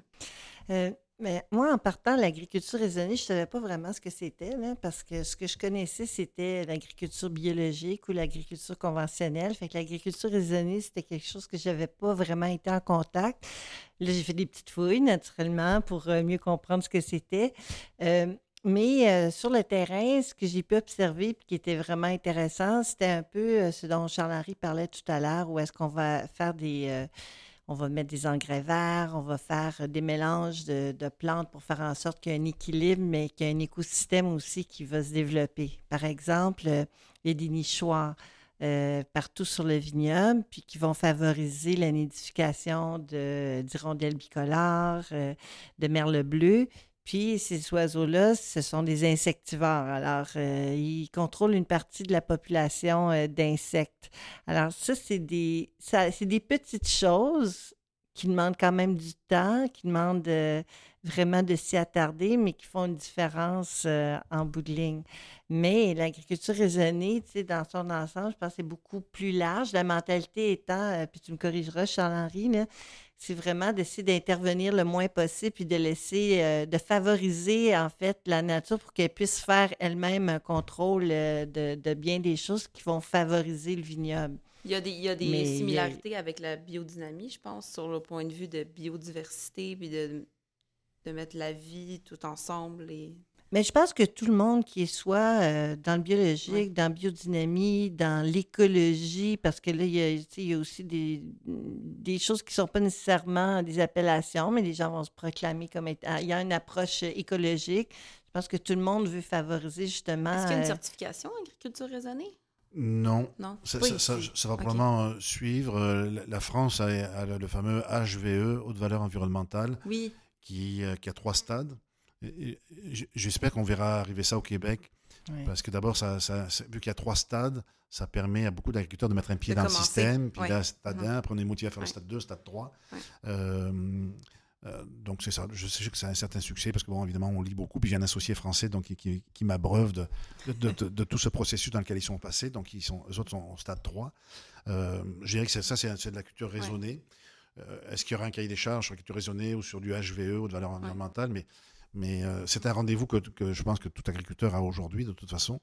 Mais dès le départ, en tout cas pour nous, ça avait été, euh, euh, comment je pourrais dire, ça, ça avait été dans l'équation, alors par manque d'encadrement, parce que euh, culture raisonnée, le mot le dit, il faut raisonner, mais pour, pour bien raisonner, mais il, faut, il, il faut avoir du monde autour de nous, parce que le vigneron ne peut pas tout savoir. Exact. Puis on en apprend encore énormément, on fait des choses, on- mais, mais on est entouré aujourd'hui. C'est ce qui est formidable, c'est que on a du support, euh, on a pas mal de support autour de nous, et ça, ça ne peut pas se faire autrement. Il ne faut pas faire ça n'importe comment, il faut bien le faire. Encore une fois, la récolte peut être en jeu selon une erreur ou un, donc les, traitements, on attend le maximum, maximum, maximum, mais à un moment donné, il faut traiter. Mais quand on traite, il faut traiter le bon jour. Parce que vous pouvez faire trois. Si vous manquez un arrosage, vous allez en faire trois pour, pour essayer. De... Ça, c'est stupide. dans le temps, par manque de connaissances, je reconnais que ça m'est arrivé de, faire trois, trois arrosages pour corriger. Puis quand il faut corriger, euh, là, ça devient, ça devient, ça, devient compliqué. Mhm. Alors, quand on fait un traitement, mais au bon moment, euh, euh, encore une fois, on réduit l'impact, on, réduit le temps qu'on y met. notre défi, on en a plusieurs, c'est bon, d'arriver à, effectivement, je, pense qu'on a fait beaucoup de choses. D'ailleurs, on va commencer à communiquer un peu là-dessus. Comme le dit Lucie, c'est une addition de petites choses. C'est pas toujours une révolution, c'est une addition de petites choses. C'est comme dans le vin, c'est une addition de petits soins de du champ, de la grappe de raisin à la bouteille qui font la différence. Le, raisonner, c'est ça aussi. On avance, on recule, on essaye, on essaie erreur, mais c'est sur des petites quantités. Mmh. On a des parcelles où on essaie toutes sortes de choses, notamment les fleurs dont j'ai parlé tantôt. Il y a des fleurs qui ont, qui ont, qui ont, qui ont un moyen attractif plus important que d'autres pour la, fameuse mouche. on veut pas dire le nom. Oui, c'est ça, la mouche euh, avec un nom spécial. Ça, c'est un projet en soi. Alors, pailleur, c'est de trouver la, mm. la, fleur qui va, qui va être la plus performante là, pour retenir, euh, créer un écosystème, en tout cas pour cette fameuse mouche. C'est intéressant. Euh, L'enherbement, la compaction des sols, nous, c'est un défi. Euh, on passe beaucoup trop dans les vignes, on y passe moins qu'avant, on y passe de moins en moins, mais chaque passage au tracteur ne veut pas créer de la compaction. Après, il faut décompacter. Enfin bon, c'est un cercle vicieux. Les heures de tracteur qu'on y met. Euh, euh, donc voilà, tout, tout ça, c'est un, cet, automne, il y a de fortes chances que pour la première fois, on, fasse notre bilan carbone. On est approché, on, est approché. Et du coup, j'ai envie de le faire. J'ai aucune idée au niveau bilan carbone où on ah, en ça est. Va être, ça va être euh, amusant de savoir. Oui, le, hasard des choses a fait qu'on va planter des arbres cet automne et, et, que la personne qui fait ça dans la vie, ben, il fait des bilans carbone. Donc, du coup, ben oui, je me dis pourquoi pas. J'ai aucune idée où on en est au bilan carbone. Je sais que quand on parle d'émissions, de, de, euh, les fameux GES, euh, encore une fois, chaque fois qu'on sort des tracteurs et tout, et ça va vite. Euh, on peut passer de, on peut passer de, 60 heures de tracteur à l'hectare à, à, 200 selon ce qu'on fait. et c'est là que chaque, chaque opération doit être bien calculée. Et puis, on, a maintenant, même des tracteurs où on fait deux opérations en même temps. Donc, on, fauche en avant, avec une faucheuse en avant l'herbe, et en arrière, on fait des feuillages. Euh, et on essaie de plus en plus de, jumeler des, opérations pour ne faire qu'un seul passage au lieu de deux, en tout cas. Encore une fois, la, santé du sol, la compaction du sol. Euh, la semaine dernière, on creusait des tranchées dans les vignes pour, mettre des ancrages au bout des rangs. Et il y a vraiment des endroits où, c'est du béton en dessous. Mm. Donc, comment, comment limiter la compaction? Comment, comment faire que le, sol soit plus en vie? L'enherbement est, est, un des items qui peut nous aider, entre autres, à, à limiter cette compaction. Moi, ce que j'avais compris de l'agriculture raisonnée, c'est un peu. On essaie d'être biologique, on essaie de faire rien, aucune intervention, mais quand ça le requiert, on le fait, on a le droit de le faire. ça serait la différence entre ça et par exemple le bio ou le nature? Mais moi, je, vais, te corriger tout de suite là, parce qu'en biologique, il y a des interventions. C'est pas parce que tu es bio que tu n'interviens pas. Plus nature. C'est, euh, euh, ben, c'est, En fait, c'est juste d'essayer le plus possible de faire des choix au niveau de l'utilisation de divers produits qui vont être les moins dommageables pour l'environnement, pour les plants, pour l'humain. C'est tout ça. Je pense parce que, le biologique, on peut utiliser des, pesticides, mais qui ne sont pas des pesticides de synthèse. Donc, si. On peut être biologique et pas nécessairement. Ouais, ça, c'est un, autre sujet, mais on peut être biologique sans nécessairement. Être écologique. Être écologique, oui, c'est ça, parce qu'on peut utiliser des pesticides qui sont dits naturels, mais du carbonate, bicarbonate de soude, c'est naturel, mais je suis sûre que si j'en avale euh, un litre, je ne vais pas être vraiment bien après, là, même si c'est naturel. Non, mais, c'est vrai, là. C'est des choses que les gens ne réalisent pas. Oui, oui, c'était, oui, oui, oui, euh, oui, mais c'est un vaste monde, encore une fois. Euh, euh, nous, nous c'est la première fois cette année, on, on, met un pied dedans, là, on, carbonate de potassium, la petite vache, là, que tout le monde connaît. Bon, mais ben, on y va graduellement, tranquillement, c'est un cépage, on va voir ce que ça va donner. Là, on a vu un vigneron la semaine dernière, ça fait trois ans qu'il le fait, puis là, il au bout de trois ans, il a une autre maladie qui est arrivée. Bon. Puis des fois, il y a des affaires que tu sais pas, puis qu'il y a des cépages qui vont pas aimer. Oui, exactement des, des traitements euh, qui sont, sont vraiment hein? pas des, des, choses qui sont dommageables, ni pour l'environnement, ni pour rien, mais la plante, elle l'aime pas. Elle. la plante, elle ça y fait pas. La plante, elle te l'a pas dit à l'avance. Non, ben on a, on a le maréchal Foch, lui, si tu mets du soufre, euh, qui est ah biologique, euh, parce qu'on traite au soufre, entre autres, mais mm-hmm. le maréchal Foch, tu brûles toutes les feuilles. Euh, là, dans du raisin de table, du cuivre, euh, il y, a des cépages. On a une petite parcelle. De, je vais laisser Lucie en parler. Mais on a un projet d'une petite parcelle expérimentale, mais qui est intéressante. Et là, on apprend qu'il y a des cépages. Euh, ils, ont une phytotoxicité au cuivre. Donc tout n'est pas simple, c'est assez, c'est pas une recette de cuisine qu'on applique sur une parcelle au complet ou sur tous les cépages. Chaque cépage est un peu comme les humains, il y en a qui ont des allergies à certaines choses et, et- et d'autres non. La vigne aussi, en tout cas, peut-être parler de ton, ton petit. Ton Ouais, ton- parcelle expérimentale, qu'est-ce que. Mais oui, mais euh, enseignement, j'avais un peu ce rêve-là, puis c'est le fun parce que Charles-Henri était intéressé parce qu'il en avait déjà. euh, il était quand même passionné un peu par euh, le raisin de table. Il en avait fait euh, lui-même, euh, je crois, sous serre. Fait qu'on en a jasé, puis j'avais envie de d'expérimenter la super. chose. Fait qu'on a planté une dizaine de cépages euh, cette année. Fait qu'on va voir comment ça va évoluer. Une petite, petite parcelle, puis on l'a fait en bio. Alors, euh, c'est vraiment de voir aussi euh, comment ça peut se gérer tout ça. C'est sûr qu'il y a de l'aide. euh, Il y a des gens qui travaillent au vignoble qui aident beaucoup aussi. Euh, mais là, c'est l'apprentissage. C'est de voir, puis la lecture. Puis comme euh, Charles-Henri disait aussi, euh, avec les années, il y a de plus en plus de gens, euh, d'un point de vue scientifique, qui sont intéressés à la vigne. Et là aussi, euh, au, au cépage de raisin de table. Fait qu'il y a des gens, des agronomes qui sont un peu plus avisés. Il y a la littérature aussi à laquelle on peut Mhm. se référer qui aide. Alors, euh, on va voir ce Ah, que ça va c'est un super donner. projet, ça. Oui, oui, c'est le fun. Ouais, en fait, en fait, le vignoble est divisé en- aussi en- sur, sur deux sites. Et donc, l'autre site qui est beaucoup plus jeune, on, a- on- on était parti sur le- vouloir faire du bio là-bas. Et, et entre autres, euh, le bio, c'était d'éliminer les herbicides. Sauf que c'est un coteau assez pentu. Oui. Et donc, on est arrivé par des moyens mécaniques à tenir euh, l'herbe. Évidemment, le défi, c'est pas entre les rangs, c'est au pied du rang, la, la mauvaise herbe, donc qui fait compétition à la vigne. Et on est arrivé par des, des- des équipements qui existent dans d'autres régions, on ne les a pas inventés, mais à travailler le pied de la vigne. Et le premier été, on a eu deux énormes orages dans l'été. Et il y a eu un- ce qu'on appelle du lessivage. Donc la, la terre au pied des vignes a été emportée en bas du coteau. Euh, donc, ça, c'est un exemple. Donc tout n'est pas toujours simple. Ouais. Donc là, il faut trouver une autre solution pour arriver, euh, euh, au lieu de passer trois fois dans l'été, peut-être passer une fois, puis, puis tolérer un peu plus de mauvaises herbes qu'avant. Et jusqu'où la vigne elle-même va tolérer cette, cette compétition. Puis, Donc c'est une longue observation. Là, on, on veut même essayer éventuellement d'en- d'enherber au complet, même en dessous de la vigne, mais avec des fleurs, des fleurs, des plantes assez rases qui qui montent pas donc dans la vigne. Donc ça, c'est- ça prend. Encore une fois, on est la première génération de vignerons, fait que ça prend du temps, C'est super. mais Ouais. euh, mais ça évolue, ça évolue dans le bon sens, donc c'est ce qui est positif. Donc, euh, ça continue à évoluer. Ben, J'imagine, tu sais, la SEQ vous laisse plus de place. On a des IGP, on apprend un peu plus. On, on tombe dans une deuxième génération de vignerons. Je pense que ça évolue vers quelque chose de, de Oui. bien. Oui, oui, dé- définitivement. euh, la déception un peu du vigneron que je suis, c'est qu'après 39 ans, les vignerons ne produisent que 1% de la consommation québécoise. L'année dernière, on a fait tout vigneron confondu, là, 2,3 millions de bouteilles. Et la SAQ, dans son rapport annuel, mentionne qu'elle en a vendu, je pense, 245 millions. Euh, donc, ce que ça veut dire, ça veut dire plusieurs choses. C'est qu'effectivement, les lois ont changé, donc on- la, commercialisation est plus simple. Les, clients sont au rendez-vous. Les vins québécois n'ont plus l'image qu'ils avaient dans le temps. Donc, au niveau qualitatif, on a des standards internationaux. Vous avez réussi à briser un peu Euh, plus là, le. Oui, on voit plus de, on voit plus ou on voit presque plus une, une approche avec des lunettes roses. Ça, c'est ma, c'est ma façon de l'exprimer. Mais euh, la, la vigne a un côté bucolique, mais ce côté pervers de ce côté bucolique, c'est qu'il fait rêver beaucoup de monde. Oui. Et au Québec comme ailleurs, euh, on a eu un peu des rêveurs qui se sont lancés là-dedans un peu rapidement et qui se sont improvisés là-dedans. Et euh, l'agriculture, d'abord, c'est vraiment pas un métier où on peut s'improviser en agriculture en général. D'abord parce que c'est un investissement à long terme. Euh, mais dans la vigne, c'est encore plus à long terme. Ça demande quand même des moyens, ça demande des connaissances, de l'observation. Donc, il y a des gens, je prends un exemple un peu animal, mais qui font la route des vins euh, en Californie, qui reviennent, qui ont un peu d'argent. On part un projet de retraite.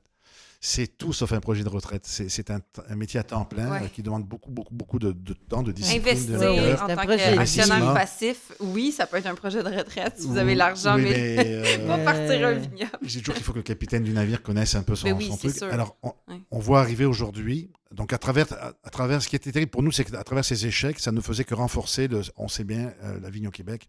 Ça, c'était dur, pour, ça faisait du tort à leur période, ça faisait du tort à tout le monde. Chaque fois qu'il y a un échec, un vignoble qui est fermé, puis il en a fermé quelques-uns. Aujourd'hui, on s'éloigne, je pense, de ce scénario-là, et on voit arriver des gens euh, Mieux en- aguerris. Hein? mieux, Mieux, mieux, mieux équipés, mieux, mieux équipés, mieux équipés, qui ont, qui ont effectivement beaucoup plus réfléchi à, leur- à leur modèle d'affaires. D'abord, qui visitent euh, plusieurs vignobles pour écouter les vignerons, pour se faire une idée, qui, qui dégustent un peu tous les cépages. Évidemment, si on plante un cépage qu'on n'aime pas, euh, on ne sera jamais un bon vendeur. Donc, euh, qui dégustent. Combien de fois, je- j'en ai qui sont venus me voir, me disant, Monsieur qu'est-ce que je devrais planter? Et Je leur dis, mais qu'est-ce que vous aimez? C'est planter, plantez pas du Vidal parce que j'aime le Vidal. Plantez, Ouais. si vous, plantez du Vidal parce que vous l'aimez. Ouais. Si vous l'aimez pas, ben, plantez autre chose. Mais ça, on ne voit plus. On voit vraiment arriver des jeunes et moins jeunes, mais qui, qui, ont fait un peu le tour, qui, Ouais. quand on parle d'un fondement, qui savent ce que c'est, quand on parle de... Donc, euh, ça, et des, avec des plans d'affaires, euh, euh, à mon avis, beaucoup mieux structurés et tout. Donc, ça, ça, ça augure de façon très positive dans le développement de cette viticulture. Et il y a de la place au soleil pour...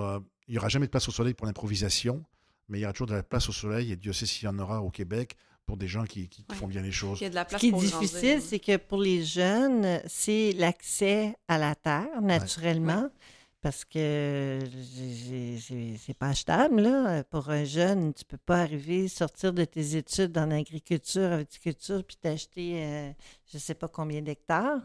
Ça, ça demeure un défi, comme dans le monde maraîcher, là, en fait, dans l'agriculture en général. Tu sais, la- Ça va être le, le défi de la relève, ça va être ça. Mhm. Il y en a qui, heureusement, Il y en a qui ont un ont- ont père, un euh, qui a fait père 39 ou, euh, ans, qui a un Ouais. vignoble, mais Mais- c'est pas tout le monde. Et C'est important ce que dit Lucie, parce que dans le monde de la viticulture, ça ne prend pas des grandes surfaces.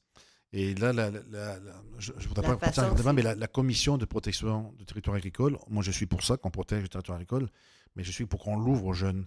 Et effectivement, on a un problème au Québec comme ailleurs où les, les terres ne sont, sont pas achetables. C'est Ouais. terrible.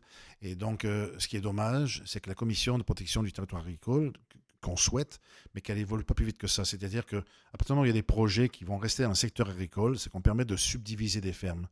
Donc, des fermes de 200 acres, là, c'est pas achetable, mais si on pouvait la couper en 7 ou 8, Oui. ça Parce qu'on n'a pas besoin de unités 200 acres. Non, avec, avec Ouais. 30 acres, là, vous faites déjà du chemin en culture maraîchère avec, avec 3 acres. Pas obligé, en fait. On peut avoir. euh, Et, et- et c'est do- c'est- je trouve que c'est dommage parce qu'il y a beaucoup de jeunes qui, on le voit un peu actuellement, mais c'est souvent sur des terrains loués. Donc, ils ne peuvent pas construire. Dans les cultures maraîchères, il faut construire, amener une serre, il faut construire un frigo, il faut construire. Et là, ils ne sont pas chez eux. Donc, euh, ça- ça freine énormément l'installation de jeunes et on a hâte que, on a hâte que, encore une fois, tout en protégeant notre territoire agricole, on y tient, mais qu'on permette ce, ce- ce virage de, voir arriver des jeunes parce que c'est un problème. Parce qu'il y aurait une façon de faire là, pour justement, Oui, comme il y aurait tu des disais, de de, faire. de dire, OK, on subdivise, mais pour les projets agricoles pérennes aussi. Là. Comme une coop, finalement. Ben, pas, forcément une coop. On, connaît des producteurs terriens actuellement, des, des- des- qui ont- des, des grosses propriétés. D'ailleurs, la plupart souvent vivent d'autres choses, qui seraient prêts à subdiviser, donc à laisser aller des bouts de, des bouts de leur propriété pour des projets. Certains le font, ils les louent. Ils n'ont pas le droit de, les- de- de couper leur propriété, donc ils louent des parties de leur propriété. Mais encore une fois, pour ces jeunes, à un moment donné, ils veulent, ils veulent bien construire une maison et construire comme tout le monde. Ouais. y habiter sur leur Ouais. ferme ou leur fermette. Ou... Et, et c'est un frein majeur. Et, et, Ok. Je- moi qui suis tout à fait pour cette. euh, qui moi-même était jeune et qui me suis installé un jour, je suis pour cette, euh, cette vague où on- il faut faire revenir des jeunes en agriculture Mhm. et, et ça devient. C'est un sujet qui devient assez préoccupant. On, a- on le voit bon, depuis un an et demi avec la Covid, contrairement à ce qu'on pourrait croire, là, il y a eu une flambée dans la région ici des, des- des prix des maisons. Et, Ah oui, oui, on, et des on l'a tous senti c'est complètement fou. Mais Ouais. ça l'est depuis une dizaine d'années, mais disons que la COVID, contrairement à ce qu'on aurait pu croire, n'a fait qu'accélérer ce, ce retour un peu à la campagne. Bien où les- sûr. les gens Maintenant que les gens peuvent télétravailler. Oui, c'est ça. puis Mais la- des la- fois, la- il y a, oui, il y a la- aussi des, des façons, tu sais, euh, de, contrôler ça. Il y, a- toujours l'argument de dire après ça, mais là, s'ils subdivisent les terres, n'importe qui va pouvoir les acheter, quelqu'un qui a de l'argent va pouvoir partir après cher profiter.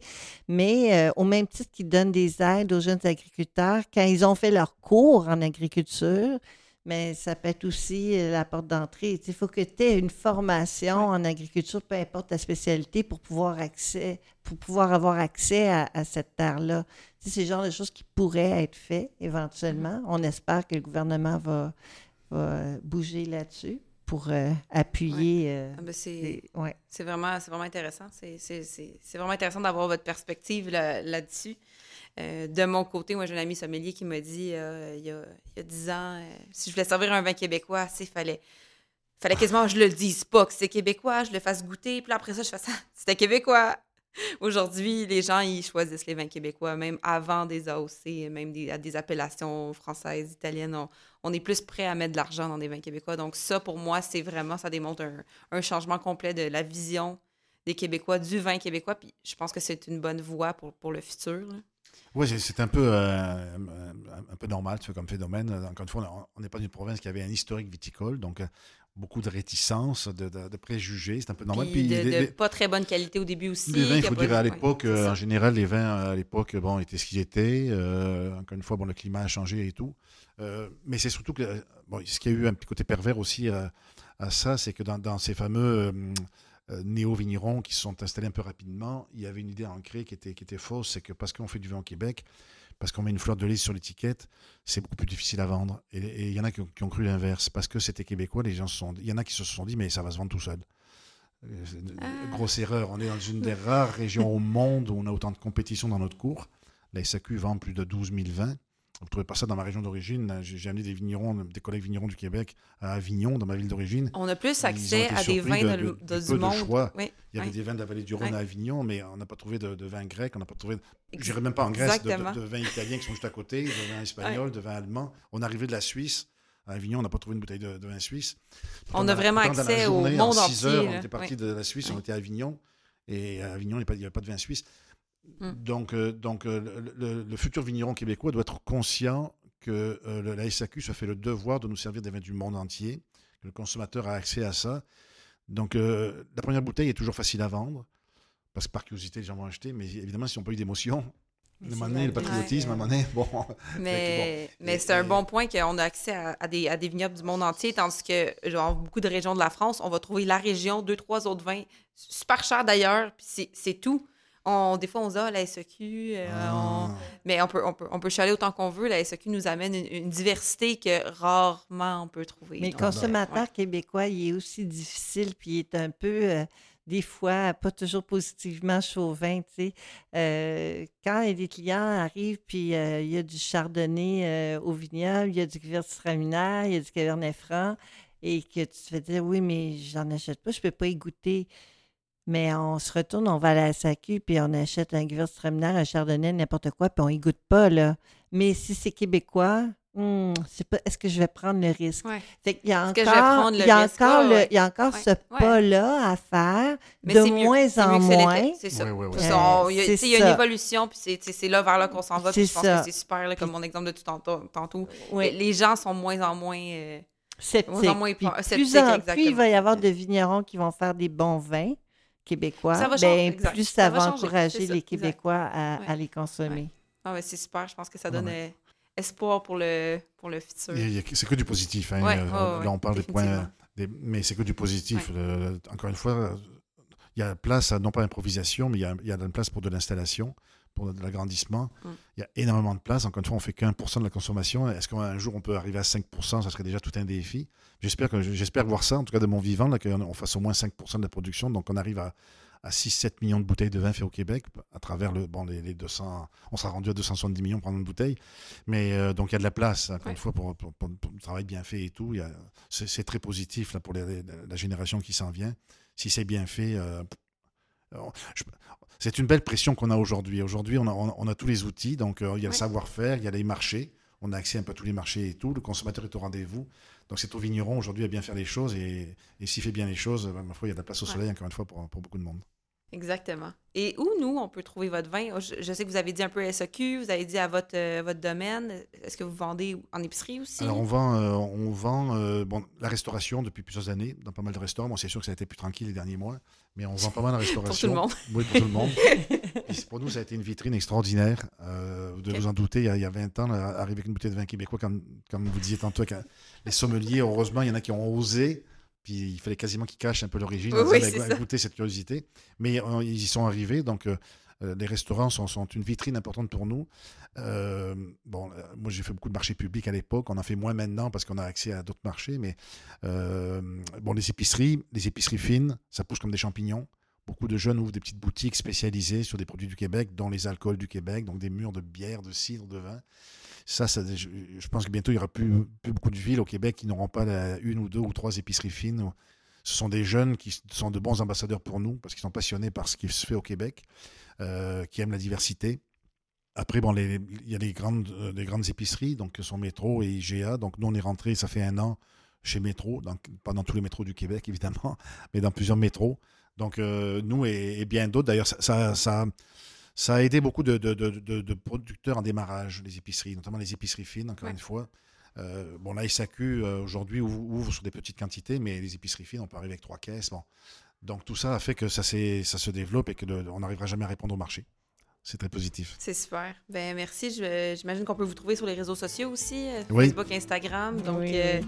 le vignoble de l'Orpailleur sur Instagram, sur Facebook. Euh, merci beaucoup, Charles-Henri et Lucie, pour euh, votre participation à l'épisode et euh, pour avoir parlé de vin québécois, du vignoble, de l'histoire, des, difficultés, des choses plus positives. Ça donne vraiment une, perspective autre euh, du vignoble québécois et euh, finalement de l'espoir qu'on a pour, pour le futur. Je remercie également toute l'équipe de Rivercast pour la production du podcast et surtout merci à vous d'avoir écouté 28 Personné. Dans le prochain épisode, on va aborder les vins grecs avec Constant Menzas, chef du restaurant Icanos dans le Vieux-Montréal.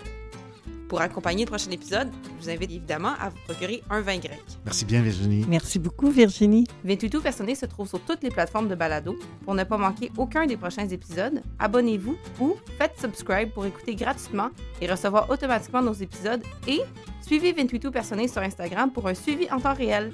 Je suis Virginie pour 28 Personné et je vous dis cheers et à bientôt.